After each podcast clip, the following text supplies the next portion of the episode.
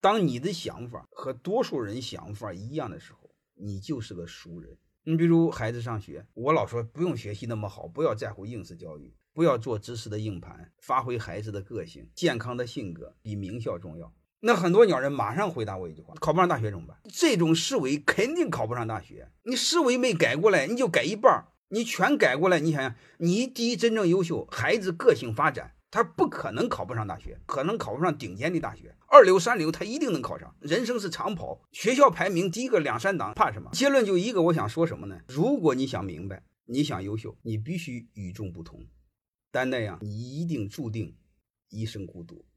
人生没有完美。这就是人生真正的完美。